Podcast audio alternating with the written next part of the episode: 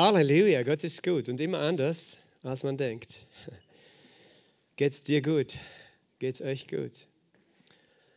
Jesus lebt und er liebt uns und er liebt dich. Ich freue mich, dass ich euch alle hier sehe äh, in dieser dunklen Weihnachtszeit, dass wir gemeinsam hier zusammenkommen und dass wir auch gemeinsam jetzt in das Wort Gottes noch eintauchen dürfen.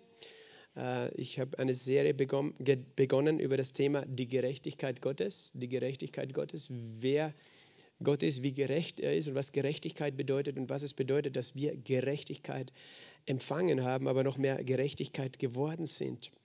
Und äh, das für die, die das erste Mal heute Abend zuschauen, das ist alles auf, auf einer YouTube-Playlist auch zu finden, auf unserem Kanal, auch auf Spotify, in unserem Spotify.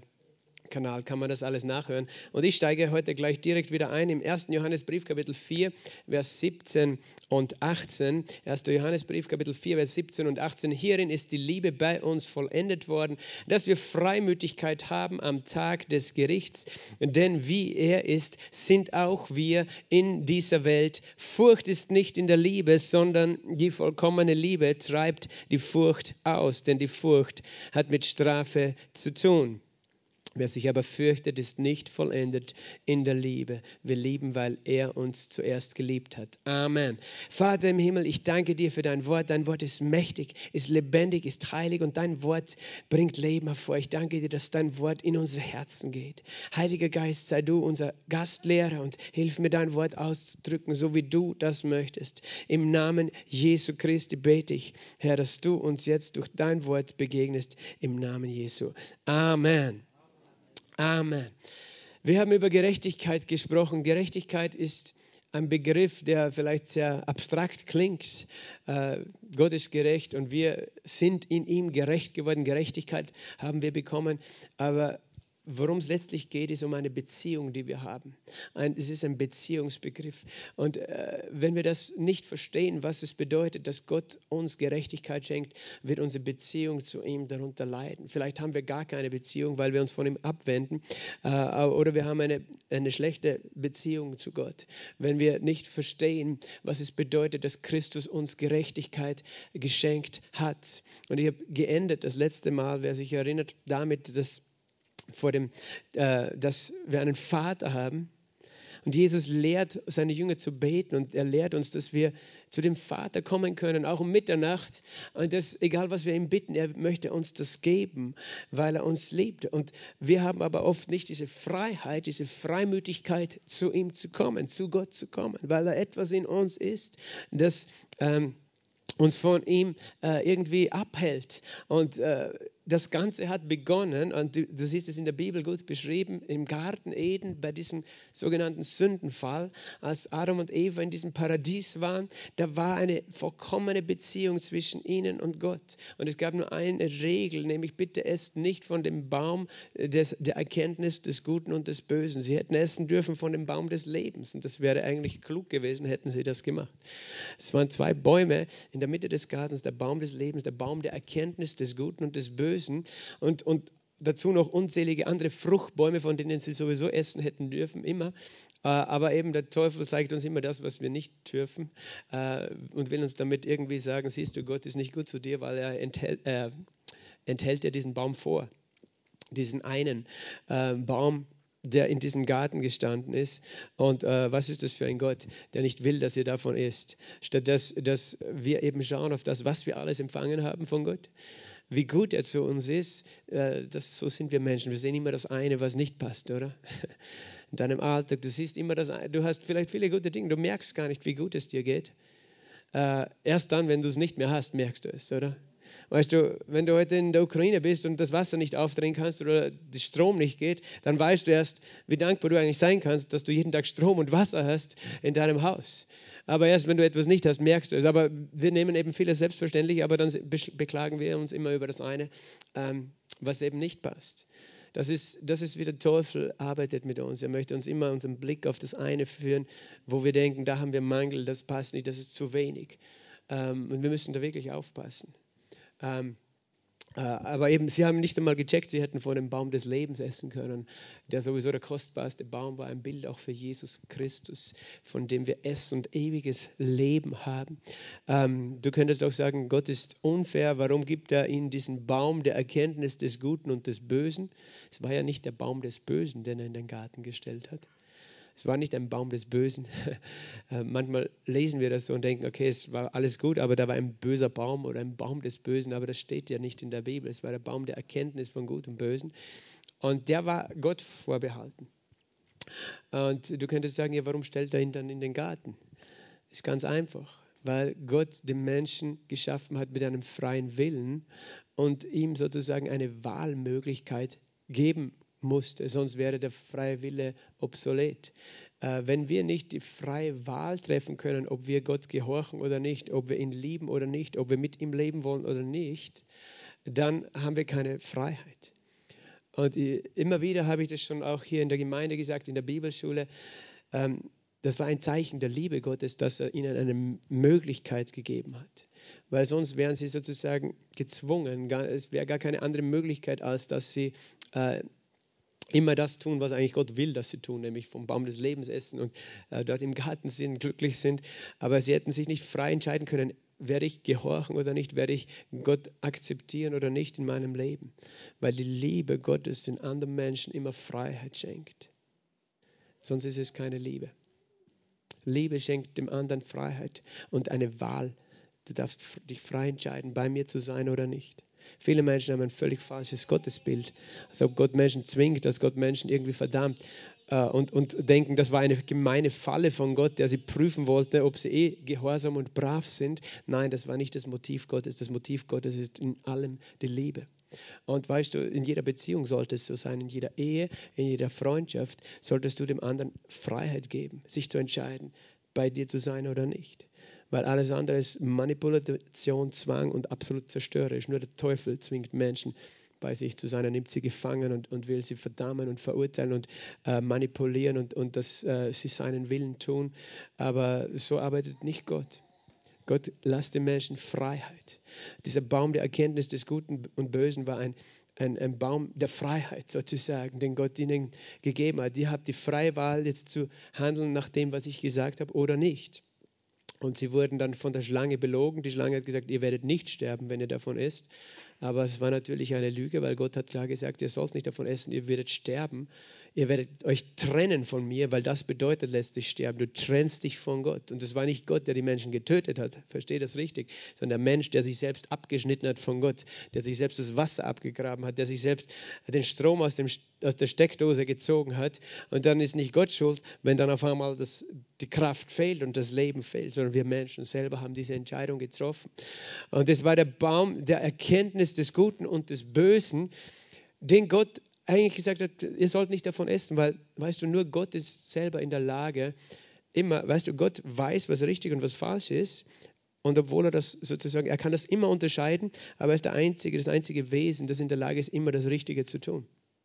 Aufgrund dieser Erkenntnis. Wir Menschen wissen sehr oft, was gut und böse ist, aber wir entscheiden nicht immer uns für das Gute, oder? Das ist der Unterschied zwischen Gott und Menschen. Und darum war dieser Baum Gott vorbehalten und nicht für die Menschen, weil der Mensch ist nicht in der Lage, Gutes und Böses zu unterscheiden und immer nur das Gute zu wählen. Sozusagen nach dem, äh, nur nach Gesetz zu leben. Sondern der Mensch war eigentlich bestimmt, aus, dem, aus der Gnade Gottes zu leben, von dem Baum des Lebens. Und, und, aber Gott hat diese Möglichkeit gegeben. Und der Mensch wollte, hat sich gedacht, super, wenn ich selber weiß, was gut und böse ist, wenn ich das Richtige wähle, das, das Böse lasse, und das ist ja die Täuschung, die wir Menschen alle bis jetzt haben. Wir denken alle, ich kann immer das Richtige wählen. Ich wähle auch immer das Richtige und das, das Schlechte, das wähle ich nicht. Aber das stimmt nicht. Du hast schon oft das Falsche gewählt. Sei ehrlich. Wir, wir, wir schaffen das ja gar nicht. Und, und der Mensch hat eben gedacht, okay, ich werde, dann brauche ich nämlich eigentlich Gott nicht mehr. Weil dann kann ich, dann, dann brauche ich nicht abhängig sein von Gott, weißt du? Sie lebten auf eine Art und Weise im Paradies in Abhängigkeit von Gott. Aber es war eine Abhängigkeit wie in einer Liebesbeziehung. Nicht eine, eine negative Abhängigkeit, sondern Gott, du bist der Schöpfer, wir sind deine Kinder, du gibst das Leben, wir bleiben bei dir freiwillig und werden versorgt von dir. Aber dann, na, stattdessen eigentlich, dann bin ich selber Gott, dann brauche ich Gott nicht. Dann wähle ich selber immer das Richtige und, und das Falsche lasse ich. Aber weißt du, die erste Entscheidung, die sie getroffen haben, war schon falsch. Sie haben nämlich von dem Baum gegessen. Und sie haben als erstes erkennen müssen, dass die erste Entscheidung, eben diese Entscheidung, ich lebe jetzt nicht mehr in einer Liebesbeziehung aus Gnade zu Gott, sondern in einer, ich habe eine, ähm, äh, ich lebe unter einem Gesetz, tue das Richtige, tue das Falsche nicht, lebe nur nach deinem Gewissen, dann brauchst du Gott nicht, lebe nach dem Gesetz. Äh, aber eigentlich das Erste, was sie gemacht haben, war schon falsch, nämlich sie hätten ja nicht essen dürfen. Und in dem Moment haben sie erkannt, dass sie nackt sind. Das, die Herrlichkeit Gottes, das Licht Gottes, die Gegenwart Gottes ist von ihnen gewichen und sie haben erkannt eigentlich, wer sie sind ohne Gott. Wir können gar nichts ohne ihn. Wir sind nackt, wir sind schwach, wir sind ja eigentlich Menschen, die das ganze Leben nur von Gott haben. Dein Leben hast du von Gott. Den Atem in deinem Mund, in deiner Lunge hast du von Gott. Du kannst nicht atmen, wenn er das nicht ermöglicht. Du kannst dein Essen nicht aufnehmen oder verdauen. Du hast keine Kraft, wenn er sie dir nicht gibt. Und in dem Moment, wo wir, wir denken, vielleicht wir können ohne Gott, aber in dem Moment, wo wir uns abtrennen, kommen wir drauf, dass wir gar nicht können ohne ihn. Ähm, das ist, das ist eben alles, was man den Sündenfall nennt. Ich könnte da noch sehr detailliert drauf eingehen, aber das möchte ich heute nicht. Ich möchte einen anderen Punkt machen. Weil das, was geschehen ist, ist ihre Beziehung, hat darunter gelitten, ihre Beziehung zu Gott. Weil ähm, das kannst du nachlesen in der Bibel und ich lese vielleicht ähm, diese Verse, nur diesen einen, im ersten Mose, im ersten Buch des Mose, des Propheten Gottes, der das alles aufgeschrieben hat, im dritten Kapitel. Nachdem sie eben erkannten, sie sind nackt, daher sie hefteten sich Feigenblätter zusammen, machten sich Schurze und im 1. Mose 3, Vers 8. Und sie hörten die Stimme Gottes des Herrn, der im Garten wandelte, bei der Kühle des Tages. Da versteckte sich der Mensch und seine Frau vor dem Angesicht Gottes des Herrn, mitten zwischen den Bäumen des Gartens. Und Gott, der Herr, rief den Menschen und sprach zu ihm, wo bist du? Da sagte er, ich hörte deine Stimme im Garten und ich fürchtete mich, weil ich nackt bin und ich versteckte mich. Siehst du, das, was geschehen ist, sie hörten die Stimme Gottes am Abend im Garten, bei der Kühle des Tages, am Abend. Ähm, da hörten sie die Stimme Gottes, sie kannten die Stimme Gottes. Und sie waren gewohnt, mit Gott jeden Tag zu reden. So, als ob er ihr Papa ist, weil er ja tatsächlich auch ihr Vater war. Tatsächlich, der Vater von Adam und Eva war wer? Gott selbst. Und sie waren seine Kinder. Das ist verrückt, aber also es klingt für uns verrückt, aber es ist nicht verrückt. Es ist die Realität. Sie waren seine Kinder. Sie haben jeden Abend mit ihm Gemeinschaft gehabt. Wie war euer Tag? Sie haben ganz normal Beziehung gehabt. Da ist nichts zwischen ihnen gestanden. Sie haben sich nicht geschämt, sich nicht gefürchtet vor Gott. Gott ist gekommen, bei der Kühle, jeden Abend sozusagen kam Gott in den Garten und sie haben geredet. Und an diesem einen Tag kommt Gott in den Garten und sie haben ihn schon kommen gehört. Und sie haben gewusst, er wird kommen. Aber sie haben auch gewusst, sie haben sein Gesetz gebrochen. Das nennen wir Sünde. Und sie haben sich versteckt. Das heißt, das, was sie vorher immer gemacht haben, wahrscheinlich sind sie zu ihm gelaufen. Sie haben das Gegenteil gemacht, sie sind weggelaufen. Sie haben sich versteckt vor ihm, sie haben ihn nicht gesucht, sondern sie haben sich versteckt. Und was noch? Sie haben sich gefürchtet. Sie haben sich, sie haben sich geschämt, weil sie nackt waren und sie haben sich gefürchtet, weil sie gewusst haben, sie haben etwas Falsches gemacht. Weil in dem Moment, wo sie diese Sünde gemacht, begangen haben, wo sie gedacht haben, jetzt können wir ohne Gott leben, aber in dem Moment ist ihr Gewissen erwacht.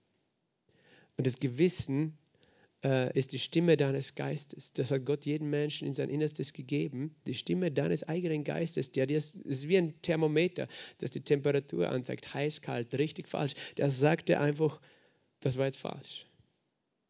Und dann hast du ein schlechtes Gewissen. Hast du schon mal ein schlechtes Gewissen gehabt?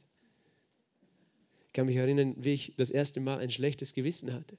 Äh, das ist mir sehr, sehr eindrücklich in Erinnerung. Das war, ähm, ich war vielleicht vier, fünf Jahre alt ähm, und meine Mutter hatte so eine, ein uraltes, damals war es neu, aber heute ist es uralt, so eine kleine E-Orgel zu Hause.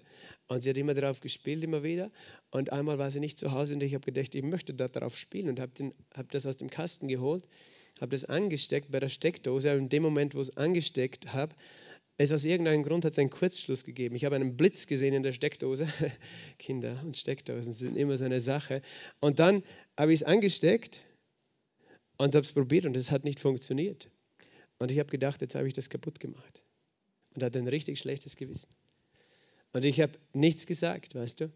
Ich habe einfach ähm, das wieder schnell versteckt und so getan, als ob nichts war. Und weiß nicht, ein paar Wochen, und ich habe gehofft, hoffentlich schaltet sie nie wieder das ein, weil ich habe es ja kaputt gemacht. Und ein paar Wochen später hat sie es eingeschalten, also hat es rausgeholt und eingeschaltet und es hat funktioniert. Kannst du dir vorstellen, wie ich erleichtert war? Weil eigentlich habe ich es gar nicht kaputt gemacht, sondern ich habe aus irgendeinem Grund einen Kurzschluss verursacht. Scheinbar die Sicherung war gefallen. Keiner hat gefragt, wer die Sicherung geworfen hat. Äh, später irgendwer hat wahrscheinlich das wieder eingeschalten. Mein Vater nehme ich mal an. Aber ich weiß noch genau, weißt du, was das in meinem Innersten gemacht hat. Weil ich kannte dieses Gefühl vorher nicht. Dieses Gefühl, mich so richtig schuldig und schlecht zu fühlen, jetzt etwas Falsches gemacht zu haben. Und das kannst du nicht, nicht mehr ausradieren. Und es macht etwas mit uns. Und Adam und Eva, sie hatten dann ein schlechtes Gewissen. Und weißt du, womit das verbunden ist? Das heißt, sie fürchteten sich mit Furcht, oder? Warum? Weil sie hatten gehört von Gott, an dem Tag, wo du davon isst, wirst du sterben. Du musst sterben, sterben, hat Gott gesagt. Sie wussten ja noch nicht mal, was Tod ist, weil sie hatten noch kein einziges Tier sterben gesehen. Im Garten eben, da gab es nur ewiges Leben. Da gab es Tiere, die hatten auch ewiges Leben. Da gab es noch keinen Tod. Sie, aber sie wussten, irgendwas ist nicht gut an der Sache, zu sterben. Und eigentlich äh, haben sie erwartet, jetzt sind wir des Todes, wir müssen jetzt sterben. Wahrscheinlich ganz furchtbar. Wir hören auf zu existieren in irgendeiner Form und äh, haben eigentlich gewartet, eine Strafe zu bekommen. Und eigentlich welche Strafe? Die Strafe des Todes. Wir nennen das die Todesstrafe. Und das, ist, das ist die schlimmste Strafe, die du bekommen kannst. Aber das ist tatsächlich die Folge der Sünde. Das sagt uns die Bibel im Römer 6, Vers 23. Der Lohn der Sünde ist der Tod.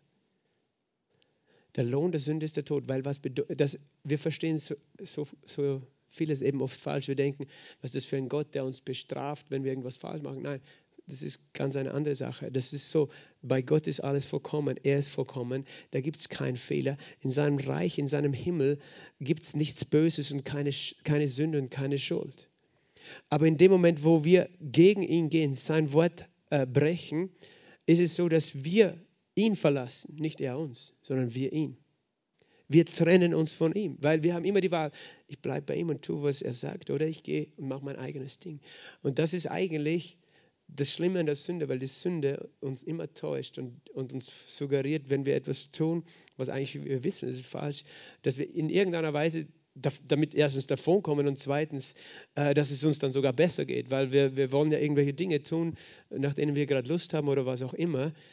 Aber am Ende, das Schlimmste an der Sache ist, wir, wir schneiden unsere Beziehung ab zu Gott. Wir trennen uns von ihm.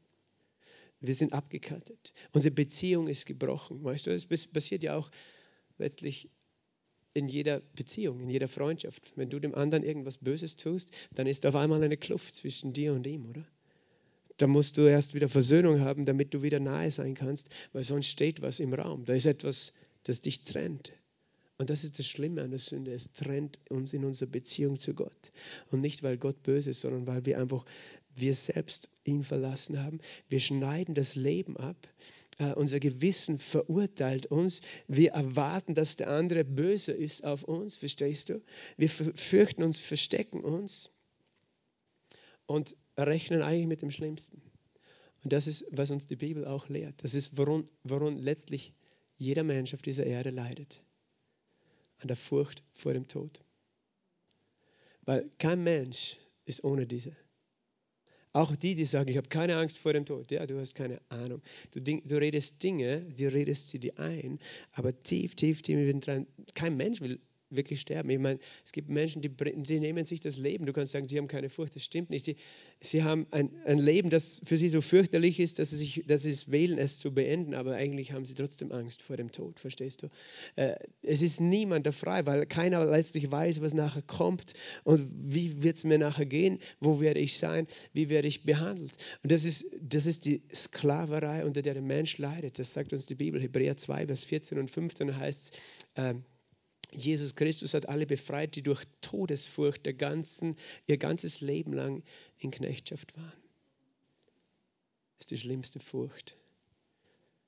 Und, und du kannst versuchen, sie wegzuphilosophieren. Du kannst dir sagen, okay, na, ist eh alles egal, weil es gibt Wiedergeburt, denken die einen, und dann komme ich halt wieder und wieder und wieder. Oder ja, wird schon alles gut sein, oder ich komme eh sowieso in den Himmel, oder es gibt gar nichts, oder wie auch immer. Oder na, lass mich in Ruhe, ich möchte gar nichts davon hören, weißt du, weil ich bin jung und ich werde sowieso nicht sterben. Niemand von uns weiß, wann sein letzter Tag ist. Aber Verstehst du, wir, wir tun alles, um das irgendwie zu verdrängen, um das irgendwie auf die Seite zu tun. Und, und, und in Wirklichkeit ist es etwas, das in uns ist und das ein, ein Stressfaktor tief in dem Herzen von jedem Menschen ist. Und das kommt aus der Schuld, aus der Furcht, aber äh, aus, der, aus der Schuld, die jeder von uns hat, weil du sagst vielleicht, ja, ich bin nicht wie Adam, dass ich da von diesem Baum gegessen habe, aber du hast auch Dinge getan, wo dein Gewissen gesagt hat, das ist falsch und du hast es trotzdem getan. Und dann hattest du ein schlechtes Gewissen. Und egal was du auch tust, du kannst es nicht mehr ausradieren. Und ich könnte jetzt die, die ganze Bibellehre noch drüber geben, über diese ganze Geschichte, bis Jesus gekommen ist. Und dir das erst in ein paar Wochen erzählen, dass wir dann letztlich dort ankommen, dass wir sagen, Jesus hat deine Schuld bezahlt, aber ich sage es dir gleich heute, dass du nicht ohne Hoffnung nach Hause gehst, dass du einfach daran denkst, das ist, was Jesus getan hat. Er hat meine Schuld getragen. Er hat nämlich den Tod erlebt, den ich erleben hätte sollen. Er hat den Tod erlebt. Aber weißt du, obwohl wir das schon kennen als Christen jetzt, äh, sind wir oft nicht, leben wir oft nicht in dieser Realität. Und etwas in uns zeigt uns, dass wir es nicht tun, nämlich die Furcht, die unser Leben so oft bestimmt. Es ist, es ist die Furcht letztlich um unsere Existenz und äh, eben die, wo wir oft, wir, weißt du, wir sind aufgewachsen mit, wie Sklaven unter dieser Furcht, dass eigentlich ich bin schuldig und, und es könnte etwas Schlimmes passieren, ich könnte eine Strafe kriegen. Äh, wenn Gott mich jetzt sehen würde, was würde er denken oder tun mit mir? Weißt du, tief in uns diese Furcht und wir sind Sklaven der Furcht. Und das Zweite ist, dass wir äh, schwierig eine gute Beziehung mit Gott haben weil wir nicht sicher sind, wie ist gesagt, Gott, will er, will er mich bestrafen vielleicht? Ich habe von der Hölle was gehört, er schickt Menschen in die Hölle. Nein, er schickt nicht Menschen in die Hölle. Die Menschen haben sich selbst in die Hölle begeben. Er ist der, der kommt und Menschen rausholt aus der Hölle. Das ist sein Ziel. Weil wir sind schuld daran, dass das Böse auf dieser Welt ist, zum Beispiel, und auch in Ewigkeit, dass es Böses gibt. Nicht er sondern er ist gekommen, Menschen rauszuretten aus dem Bösen, aus der Dunkelheit, aus, aus all diesen Dingen. Er ist nicht der, der, der, der uns verdammen möchte, verstehst du? Aber er liebt uns, aber er, wir haben einen freien Willen. Und wir haben eine Beziehung mit Gott, wenn wir auch, weißt du, entweder wir sind noch gar nicht gläubig geworden, dann kann es eh sein, einerseits vielleicht wir suchen Gott, wir sind religiös, wir versuchen ihn irgendwie zu beeindrucken, wir tun religiöse Werke, gehen brav in die Kirche und denken, hoffentlich sieht er mich, hoffentlich belohnt er mich und bestraft er mich nicht, hoffentlich sagt er, ich bin gut genug. Oder manchmal reden wir uns selber ein, wow, ich bin so super und eigentlich sollte Gott mich belohnen und segnen. Und warum, warum tut er das nicht, weißt du, andere Menschen sagen, es gibt keinen Gott, vergiss es, ich brauche keinen Gott, das ist nur eine Erfindung von Religion, weil es natürlich auch eine bequeme Art, damit umzugehen, mit dem schlechten Gewissen. Und wir machen unsere Gesetze selber, aber, aber du kannst dein Gewissen, weißt du, du kannst es versuchen zu unterdrücken, aber es ist trotzdem da. Und, äh, und letztlich kannst du dann nie davonlaufen davon. Egal wo du hinlaufst auf der ganzen Welt, dein Gewissen wird immer mitlaufen kannst irgendwo in die Südsee fahren, auf eine Insel ganz alleine, denken, so, jetzt habe ich Frieden. Nein, du hast keinen Frieden, wenn dein Gewissen mitgenommen hast. Und das, das kannst du leider nicht loswerden. Manche Menschen fühlen sich so schuldig, weißt du, dass sie denken, sie müssen sich selbst bestrafen. Das ist ein Grund, warum manche Menschen Suizid begehen. Weil sie eigentlich denken, sie sind gar nicht würdig zu leben, ein gutes Leben zu haben. Gott liebt sie nicht und, und außerdem sind sie schuldig und irgendwie kommen, werden sie nicht frei von dieser Schuld von sich selbst. Das ist, äh, und, und diese Beziehung mit Gott, weißt du, andere eben laufen vor Gott davon, denken, er ist böse und denken, lass mich in Ruhe mit Gott, der kümmert sich eh nicht oder wie auch immer, sind verbittert, aber ähm, wir haben keine gute Beziehung. Und dann sind wir vielleicht Christen geworden, aber haben auch nicht diese Zuversicht, diese Zuversicht, zu ihm zu kommen. Und ich habe begonnen mit einem Vers, wo es heißt, hierin ist die Liebe Gottes zu uns vollendet worden, dass wir Freimütigkeit haben am Tag des Gerichts. 1. Johannes 4, Vers 17. Denn wie Christus ist, sind wir in dieser Welt. Furcht ist nicht in der Liebe. Ich sage mal, Furcht ist nicht in der Liebe. Wir haben am Sonntag davon gehört. Warum? Die vollkommene Liebe vertreibt alle Furcht. Die vollkommene Liebe Gottes vertreibt diese Furcht. Und dann steht als nächstes, denn die Furcht äh, hat, hat es mit Strafe zu tun. Siehst du? Furcht ist deswegen da, weil du rechnest. Furcht ist die Erwartung von schlimmen Dingen. Du rechnest, dass etwas Schlechtes passiert mit dir. Du, rechnest damit, dass Gott dich nicht segnet, sondern dich bestrafen will. Das ist, woher Furcht kommt. Du erwartest ein Urteil über dich, wenn du vor dem Gericht stehst, wenn du vor dem Richter stehst. Du erwartest tief in deinem Herzen. Und ganz, du kannst vielleicht sagen, na, ich erwarte das nicht, mir geht's gut, aber die Frage ist, wie geht es dir wirklich in deiner Beziehung mit Jesus? Wie geht es in deiner Beziehung mit Gott? Wie zuversichtlich bist du, wenn du mit Gott redest? Bist du sicher, dass er dich hören will? Bist du sicher, dass er deine Gebete antworten will? Oder denkst du, na, warum sollte er mich hören? Weil er kennt mich ja. Weißt du, kennt mich ja. Besser, wir haben manchmal mehr Glauben dafür, dass Gott wen anderen segnet und Gutes tut als uns. Weil wir denken, warum sollte Gott mir helfen? Weil ich weiß ja meine Schuld und meine Fehler, meine Minderwertigkeit, was ich nicht richtig gemacht habe. Und dann fehlt uns die Zuversicht. Dann haben wir keine Freimütigkeit vor Gott. Weißt du, und das Schlimmste an der ganzen Geschichte ist das, dass dort, wo du eigentlich die Botschaft hören solltest, dass Jesus dich liebt, dass er all deine Sünden vergeben hat, dass er dich angenommen hat, so wie du bist, dass er dir vergeben hat, alles, was du je falsch gemacht hast, dass er sich freut, wenn, er, wenn du zu ihm kommst, dass er nicht nach deiner Gerechtigkeit dich beurteilt oder sucht, sondern dass er möchte, dass du glaubst, dass er dir Gerechtigkeit schenkt. Und an genau dem Ort, wo du das hören solltest, nämlich in der Kirche, in der Gemeinde Jesu, hörst du oft genau das Gegenteil, nämlich, okay, du musst aber dich jetzt anstrengen, weil Gott hat dich zwar gerettet, aber wenn du dich jetzt nicht anstrengst, ein guter Christ zu sein, dann wird Gott dich wieder bestrafen, dann wirst du gar nicht in den Himmel schaffen, äh, dann wird Gott böse sein. Und dann brauchst du auch nicht glauben, dass wenn du betest, dass er dir, dich segnen möchte.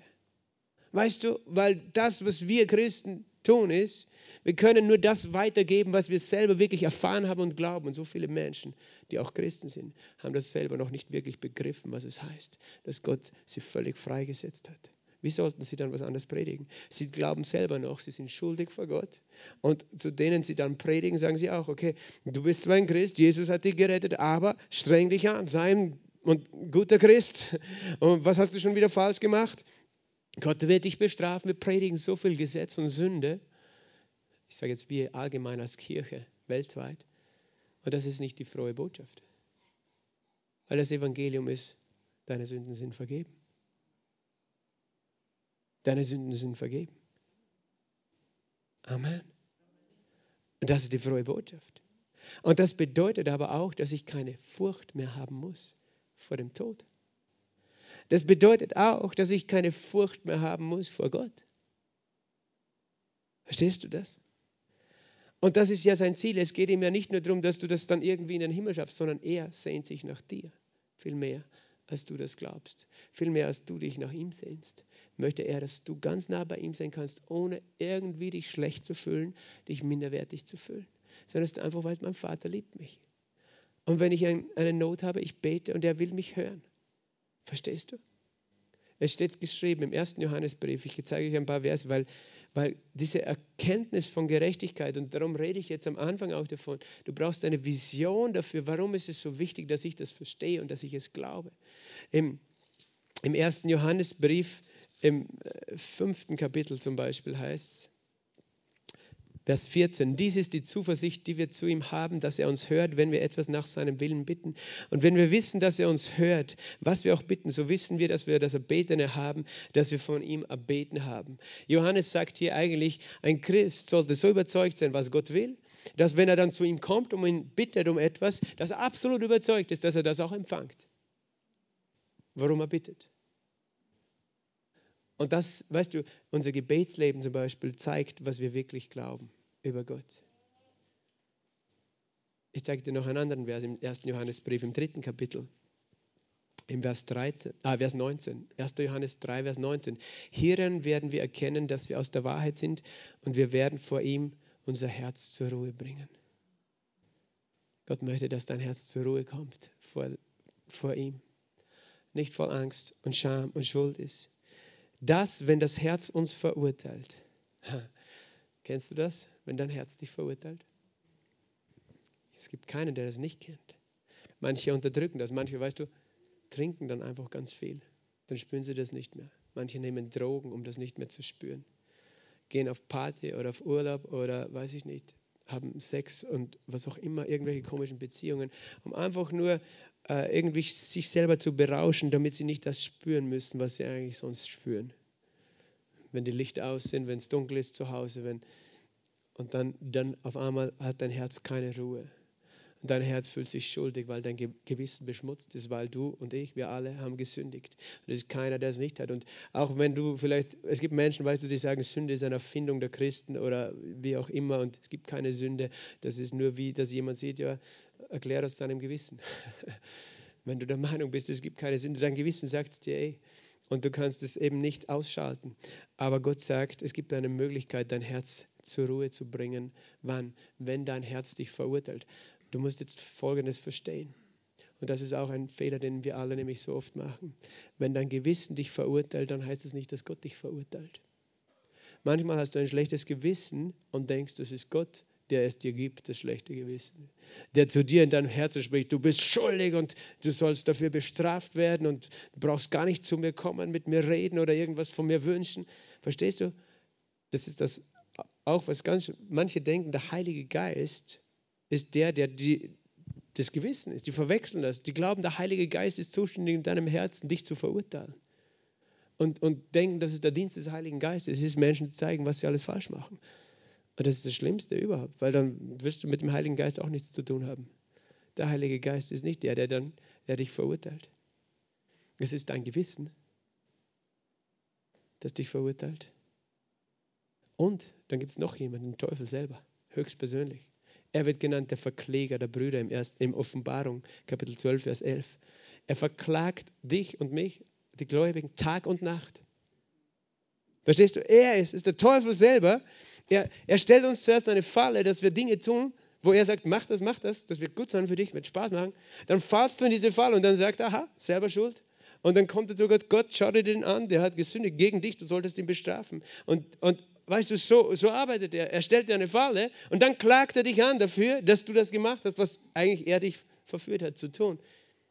Und du glaubst, Gott klagt dich an. Aber Gott hat dich gar nicht angeklagt.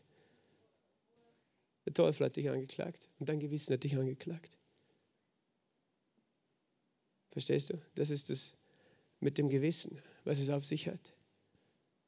Und, und der Teufel, weißt du, was sein Ziel ist, dich von Gott wegzubringen? Dass du davonlaufst, dass du denkst, nein, vergiss es, vergiss es mit Gott. Aber der Vater im Himmel sehnt sich nach dir genauso, wie er sich gesehnt hat nach Adam und Eva im Garten. Er sehnt sich nach den Menschen. Und er hat alles dafür getan. Was hat er getan? Er ist Mensch geworden und hat gesagt, okay, weißt du, eigentlich hätte er Adam und Eva an dem Tag bestrafen sollen mit dem Tod an dem sie gesündigt haben, weil er da gesagt, ihr sollt sterben. An dem Tag, wo er sündigt, werdet ihr sterben. Weißt du, was er stattdessen gemacht hat? Er hat ein Tier getötet, ein unschuldiges Tier, und sie bekleidet mit dem, Lämmer, äh, mit dem Fellen dieses Tieres. Weil sie hatten sich selber zuerst ihre Nacktheit bekleidet mit Feigenblättern. Das nennen wir Feigenblattreligion. Das ist der, der Ursprung aller Religion, weil Religion bedeutet nichts anderes, ich versuche irgendetwas zu tun, um meine Schuld zu bedecken. Und Menschen sind sehr kreativ. Es gibt so viele Religionen auf dieser Welt. Aber für Gott sind das nur Feigenblätter. Weißt du, Feigenblätter, die trocknen irgendwann und verdürren. Und irgendwann funktioniert es dann erst wieder nicht. Und das ist, wie Gott Religion sieht. Gott hat Religion nicht erschaffen. Menschen haben Religion erschaffen. Religion bedeutet, wir Menschen tun Dinge, um uns selber was vorzumachen und Gott zu beenden. Gott, schau, was ich alles tue. Und ich spende den Armen und ich gehe immer in die Kirche oder ich bete fünfmal am Tag oder ich gehe in den Tempel zum Räuchern und das und das. Schau, was ich alles tue. Und Gott sagt, vergiss das. Ich kenne deine Feigenblätter. Das einzige Mittel gegen Sünde ist der Tod. Und damit du nicht leidest, hat er zu Adam und Eva gesagt, seht dieses Tier an. Ich nehme an, das war ein Widder oder ein Lamm. Steht nicht in der Bibel, steht nur, er hat sie mit Fell, Fellen bekleidet, aber Gott selbst hat dieses Tier getötet. Weil es heißt, er bekleidete sie mit Leibröcken. Da gab es noch keine toten Tiere, verstehst du? Gott hat ein Tier getötet und hat ihnen ein Beispiel gegeben, hat gesagt, weißt du, eigentlich sollte ich jetzt euch töten, aber damit, weil ich euch so sehr liebe, wird jemand anders sterben. Und Adam denkt sich, dieses unschuldige Lamm, warum tötest du das, Gott? Aber eigentlich ist die Botschaft klar, jemand muss sterben an deiner Stelle, damit du leben kannst. Und das war natürlich nur ein Symbol, weil dieses Tier konnte nicht die Schuld wegnehmen. Aber als Jesus auf die Erde gekommen ist, Gott ist Mensch geworden. Johannes der Täufer hat gesagt, siehe, das Lamm Gottes, das hinwegnimmt die Sünde der Welt. Und Jesus war bereit, dieses Lamm zu werden und zu sterben für dich und für mich. Und nicht Gott hat Jesus getötet, sondern wir Menschen haben ihn getötet. Du sagst vielleicht, das waren die römischen Soldaten. Es waren die römischen Soldaten, aber es war eigentlich meine Sünde, die ihn getötet hat. Weil er ist ja wegen meiner Sünde gekommen, oder? Also hat meine Sünde Jesus getötet. Folglich habe ich Jesus getötet. Gibt es irgendetwas Schlimmeres, Schlimmeres, was du tun kannst als Mensch, als Gott zu ermorden? Das ist die schlimmste Sünde, die wir begangen haben, oder?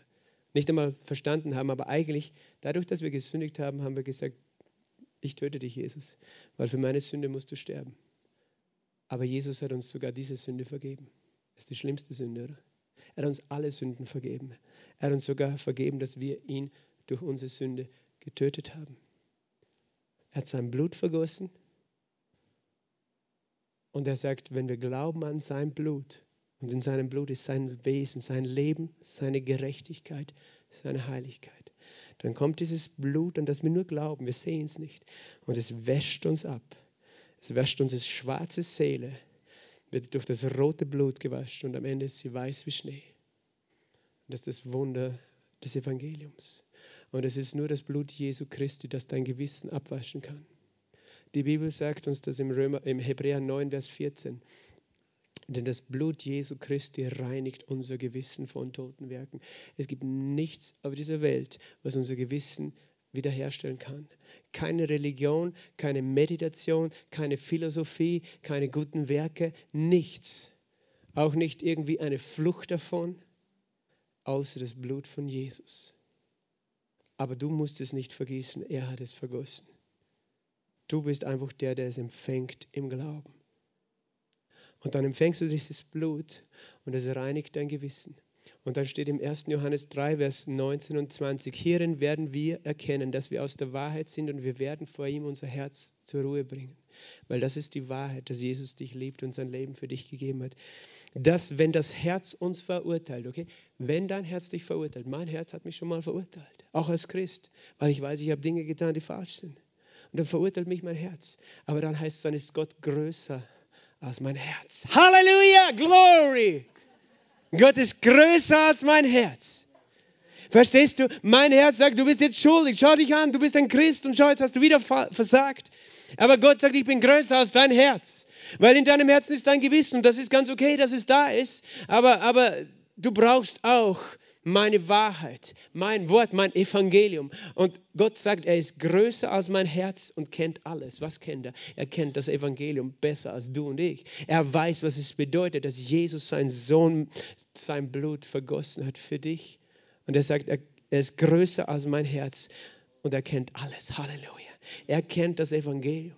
Und er möchte, dass du es kennst, damit du nicht mehr darunter leidest, wenn dein Herz dich mal verurteilt. Und weißt du, wenn wir Fehler machen, natürlich, Fehler sind Fehler, aber dann laufen wir nicht von Gott weg, sondern zu ihm. Gott, ich brauche das Blut von Jesus, das mich abwascht. Ich glaube es und ich komme zu dir, damit ich reingewaschen wird und Vergebung habe und vor dir stehe und nicht, ich laufe davon, weil das hilft dir nicht, davon zu laufen. Und Gott sagt nicht, ja, was machst du schon wieder? Du kommst schon wieder zum hundertsten Mal heute brauchst nicht mehr kommen. Nein, so sagt er nicht, sondern er sagt, du darfst immer kommen. Zu mir, so wie du bist. Und meine Gnade, meine Vergebung annehmen, empfangen. Und dann sagt er in Vers 21, Gelebte, wenn das Herz uns nicht verurteilt, dann haben wir Freimütigkeit zu Gott. Wenn du da kein schlechtes Gewissen mehr hast, dann auf einmal kommst du zu Gott mit Freiheit. Dann freust du dich wie ein Kind. Ein Kind fühlt sich nicht schuldig, weil du kommst zu, zu den Eltern einfach.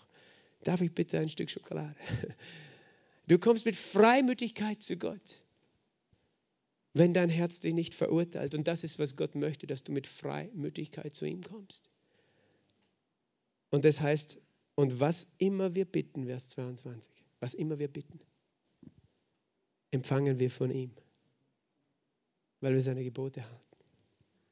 Seine Gebote sind und das Wohlgefällige tun. Und du denkst jetzt, ah, es steht da doch Gebote halten. Weißt du, was die Gebote sind? Seine Gebote sind nicht schwer, nämlich seine Gebote sind, dass wir an den Namen seines Sohnes Jesus Christus glauben und einander lieben. So einfach. Es ist nicht die zehn Gebote, die hundert Gebote oder so, sondern dass wir uns entscheiden, in Liebe zu wandeln und dass wir an Jesus glauben. Weil, weißt du, wenn du zu Gott kommst mit Freimütigkeit, dann hast du Glaube. Und Glaube ist das Einzige, warum du etwas von Gott empfangen kannst. Du empfängst nichts von Gott durch deine eigene Gerechtigkeit. Du kannst Gott niemals sagen, schau Gott, was ich alles getan habe, jetzt bitte ich dich was und du musst mir das geben, oder? Wird er sagen, nein, es interessiert mich nicht.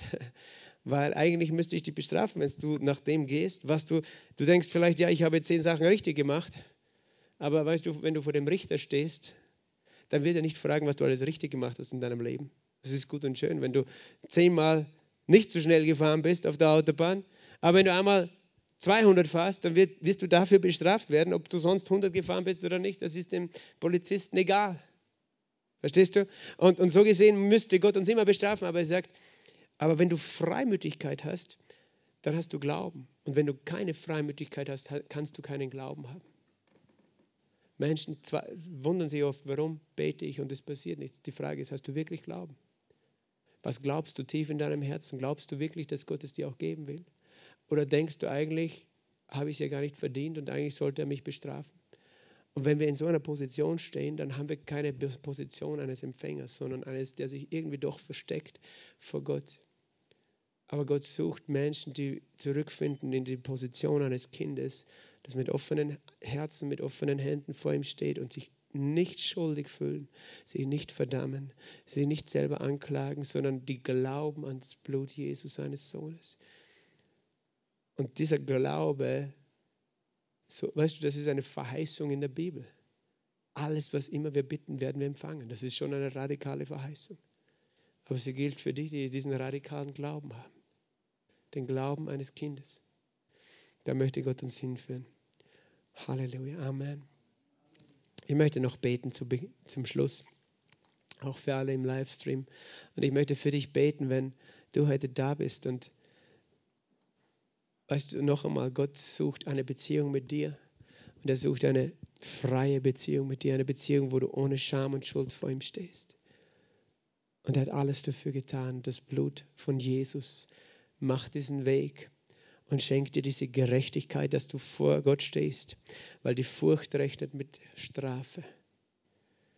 Aber der Glaube rechnet mit der Liebe Gottes. Verstehst du? Und die vollkommene Liebe vertreibt alle Furcht.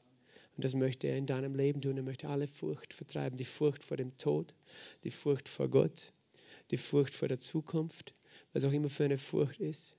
Die Furcht, alleine zu bleiben, die Furcht, nicht gehört zu werden von Gott. Er möchte das alles vertreiben aus seinem Leben mit seiner Liebe. Und dort ist seine Liebe zu finden, dass er sein Leben gegeben hat für dich. Vater im Himmel, ich danke dir für jeden, der heute hier ist, für jeden Livestream, jeden, der dieses Video später anschaut oder diese Aufnahme anhört. Vater, ich bete. Ich bete, dass du durch deinen Geist kommst und diese Wahrheit wirklich sichtbar machst, Herr. Herr, ich kann das mit meinen Worten gar nicht erklären, was es wirklich bedeutet, was du für uns getan hast, Jesus. Du hast dein Leben gegeben, weil du uns so liebst und weil du uns frei machen wolltest. Und du wolltest uns diese Gerechtigkeit wiederherstellen, die niemand uns geben kann und die wir uns nicht selber nehmen können, aber du gibst sie uns als Geschenk. Jesus, ich bete für jeden, der ein falsches Konzept hat von wie du bist, der denkt, du bist vielleicht ein ferner Gott oder ein strafender Gott oder ein liebloser Gott oder ein gleichgültiger Gott oder ein Gott, der einfach nur uns Gesetze gibt. Jesus, ich bete, dass du dieses Bild wegnimmst, dieses falsche Bild, dass jede Lüge zerbricht im Namen Jesu durch dein Evangelium und dass jeder erkennen kann, du bist ein guter Vater, der sich sehnt nach seinen Kindern, der alles getan hat, um unsere Beziehung wiederherzustellen. Jesus, ich danke dir, wer auch immer da meine Worte hört, Herr, dass ich sprechen kann dass du unsere Sünden vergeben hast. Und der Herr sagt zu dir, es gibt keine Schuld, die zu groß ist für ihn. Es gibt nichts, was du in deinem Leben getan hast, für das nicht Jesus schon bezahlt hat. Es gibt nichts, das, das zu groß ist, als dass Gott es nicht vergeben könnte.